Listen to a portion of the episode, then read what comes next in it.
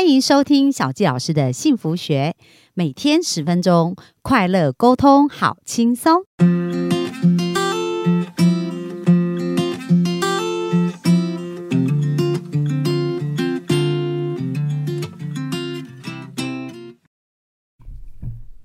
欢迎收听小教师的幸福学，很开心又在空中跟大家见面。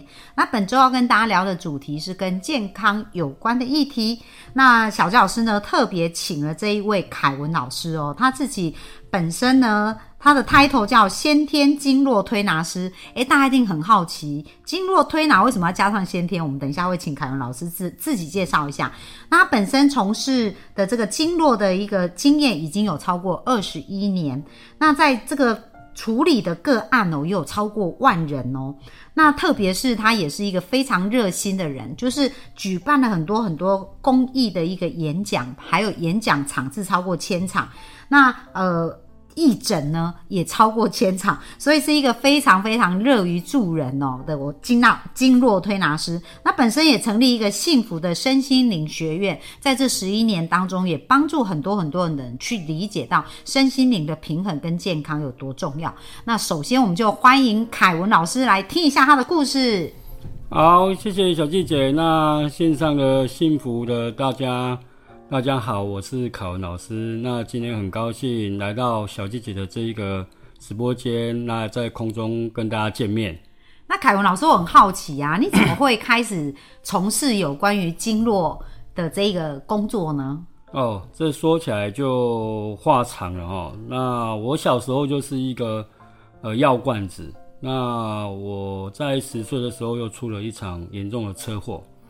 那计程车碾过我的膝盖啊！被计程车碾过？对我那时候就十岁哈，那时候碾过去的时候，我是呃，可以说是六神无主，然后就被送到医院去。那在医院躺了两个月啊。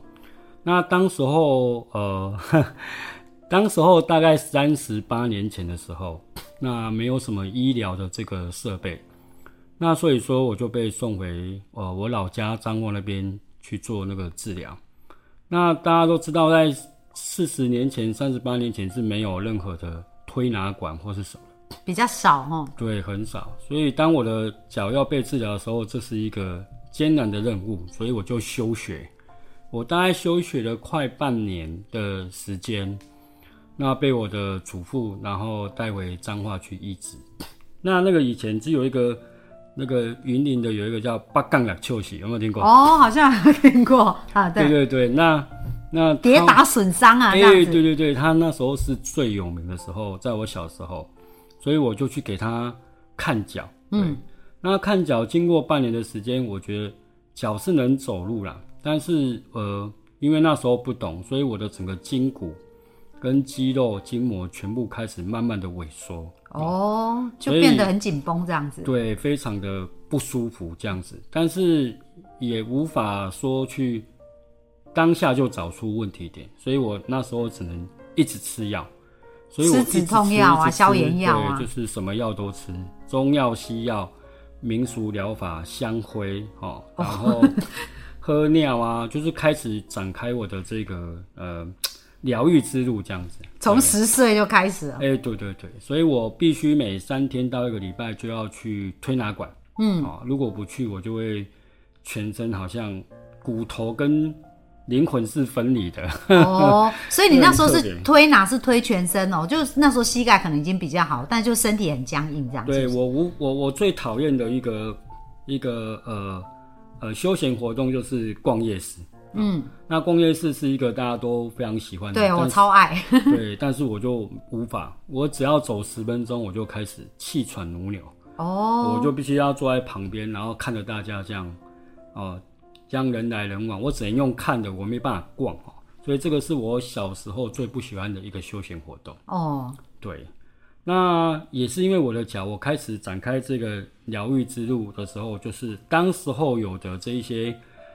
号称大师的这些民俗疗法，我通通去去搜寻了一次，这样子。所以你爸妈也是很用心哦，带着你到处求医，这样。哦，不是哦，是我的朋友带着我去，因为当时我爸妈算是都很忙。嗯。我爸爸开印刷厂，我妈妈是开美法院，所以他们呃没有时间可以管我，哦，所以你是自己哦，才十十十岁就开始十几岁就开始就开始追寻自己的健康之路了，对这样我一边求学一边一边去打工，然后一边去寻找大师跟名师。对，哦，那后来比较大一点，大概二十几岁就有比较特别的功法出现，譬如说远络疗法哦，譬如说波恩疗法，譬如说呃叫做刀疗法，嗯，哦，或是火神功哦，这些都是人电学哦、长生学，巴拉巴拉各式各样的，只要你跟我讲很厉害，你就会无相去试。神功啊什么的，我通通去去尝试这样子，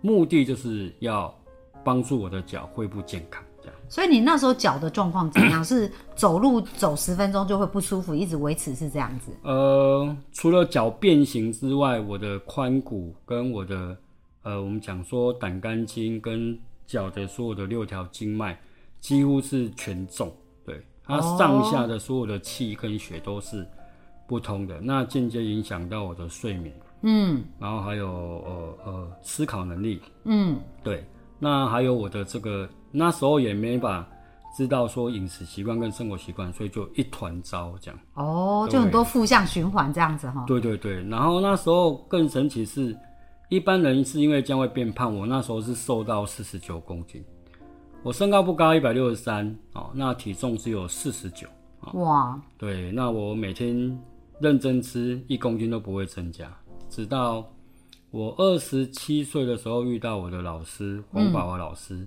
才开始展开这个经络的疗愈之路，这样子。所以你之前是尝试很多 很多不同疗法，嗯然后感觉上好像只能舒缓，可是其实是没有什么太多的进步。对，那一直到你刚刚讲到说遇到你的老师，对对对，那我最印象特别的是火神宫这位老师哈，那他叫谢景龙医师，那他是去大陆去研究中医，然后练硬气功跟火神功，目的就是帮我们身体除湿气，还有寒气，再加上一些土法的整肌的手法。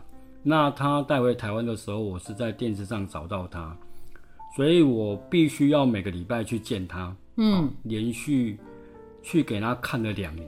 从哪里到哪里啊？呃，我从我从那个三重跑到这个昆阳站，现在的捷哦运，站那还好都在台北。对对对，然后就是每一个礼拜报道，连续两年，所以全家人我都认识，哦，还可以在他家吃饭这样子，就弄得很熟这样子。对对对对，那可是我还是没有办法说，呃，一个礼拜超出一个礼拜不去找他，因为不去就很不舒服。就不舒服。那那个不舒服是你全身就觉得酸痛，嗯，就是难以忍受，好像什么气不通或是血过不去那种感觉，这样，对就是一定要去推拿一下、去整一下的时候，你才会觉得舒服，这样哦，不然就整个人这样揪揪在一起这样的对就很感觉，对不对？很烦躁那种感觉，这样。嗯，对，那除了这个民俗疗法之外，就是你知道吗？人嘛，难免就是走到一定的路的时候，你会求神问卜。所以我全台湾巡回两圈，好 两圈哦，哈，那时候是呃有一个呃，我也曾经在那个斗牛士当过主厨哈，这个地方哈，那就当时候我的店长就带着，他说这个我的主厨怎么会脾气这么差啊？然后那个呃那个凶神恶煞啊，可是又干扁扁瘦巴巴的，但是他能力又很强，所以他就想要帮助我，所以就带我每一次的休假，他都会跟我休同一天。然后就去拜不同的神啊。对对对，就是各式各样的什么神机啊、大师啊，然后去去这样巡回。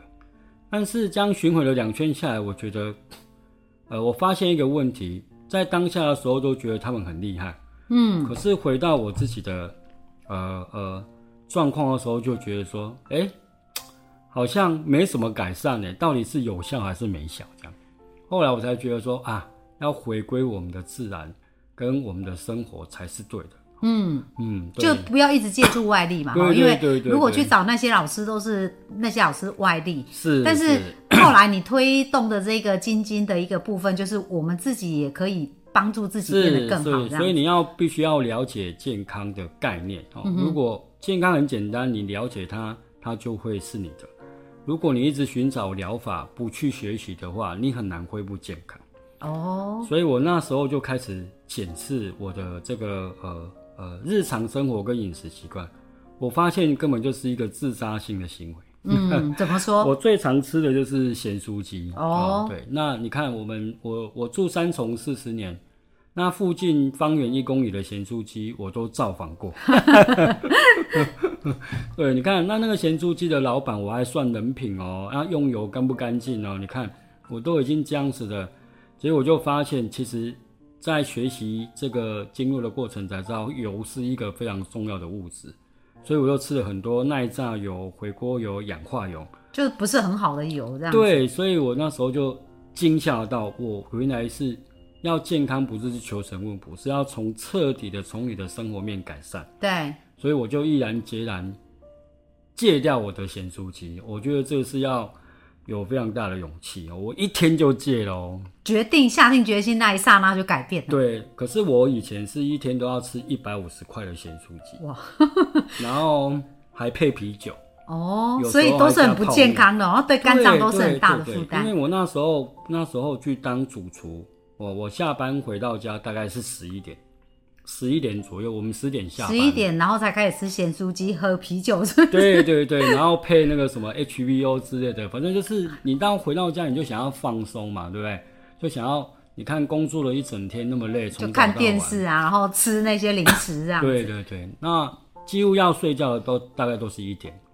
对，那每天九点起床，你看，然后一点才睡觉，这个整个生活的步调是是在我现在看来是完全是自杀自杀式的，对。所以，我们幸福听众，你听一听哦，就是说，如果你经常熬夜，然后经常吃那外面炸的这些食物啊，然后甚至就是说，呃，没有好好的去在饮食上面去做一些调整，对健康也是有很大影响。是，所以我那时候就惊觉到，原来健康不是要去求神问卜，健康是你只要在日常生活做一些改变，你真的是可以慢慢的取回你的健康。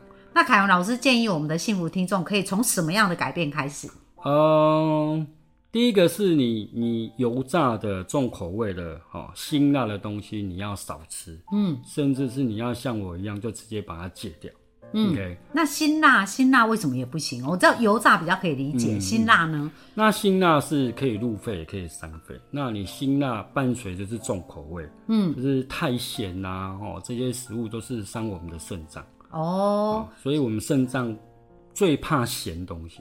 所以单纯辛辣可能还可以，但是哎不能够太咸，这样咸又辛辣就很伤肾，这样子。是像我们的呃是有民族性的这个考量，比如说呃呃外省人啊，比如说客家人这些东西，他们吃的食物就是重油、重咸、重口味，对，这一些对我们的肾脏跟肺都是会有一定的损伤。哦，所以这个部分也应该要先开始调整，这样对。对对，那一般外面的我们的医生都会建议说，你一天要喝两千 CC 的水哦哦。可是现在这个观念已经改了哦，现在是呃医生是说要尿两千 CC 的水哦。哦，那这样就要喝更多水。对，呃，这个是呃，我去上了很多医学的讲座跟医学的这些健康知识，我听到的时候我非常震惊。一般的民众喝两千就已经有一点困难了，现在医生是说要尿两千，嗯，那我就思考说，啊，尿两千，啊，你要一天喝多少水才能尿两千？所以我算一算说，我们的膀胱最大量大概七八百，那大概你到三百到五百，你就会去尿尿。所以我们把它取最小值，最小的值就是三百 CC，所以你一天要尿七次，哦，就是用这样平均值来算，你一天尿七次大概是两千一左右。哦，对，那你看哦，你尿七次两千一，那你要扣掉早上起来的那一泡尿跟晚上睡觉的那一泡尿，不算。嗯，哦，所以中间你要去厕再尿七次哦。对，七次的这个厕所，这样你才不会有身体的代谢跟、呃毒素才不会留在身体里面。，对对对，你的代谢才会正常。哦，对，这个是一个新观念哦。嗯，所以这个这个我那时候就是呃，为了这个健康，我还曾经把自己关在成品书局三年之久哦。那这三年就是要找寻相关我这个腿部的要怎么样复原的一个方式。嗯，那我早上十一点多就进去，那到下午不是到晚上八九点我才会离开，这样子。对，了解，哇，那我现在看到凯文凯文老师那个，刚刚你讲说脚啊有状况，其实你现在完全都看不出来，对，哦，现在脚也也没有什么变形啊，也感觉不出有什么变形。是现在可以可以逛夜市逛两个小时，对，然后整个人对对精神、体力各方面都很好，所以呢，大家有没有非常好奇，到底凯凯文老师是学了什么妙招来去保养自己的哦？那我们在明天呢也会再继续跟大家分享，因为明天凯文老师就要跟我们分享，现在的人最容易就是肩颈酸痛，那肩颈到底怎么保养？我们明天会来跟大家讲。那期待哦，就是说我们在。明天空中再继续跟大家见面。好，那我们今天分享就到这边，谢谢大家，好，谢拜拜。姐，拜拜，谢谢。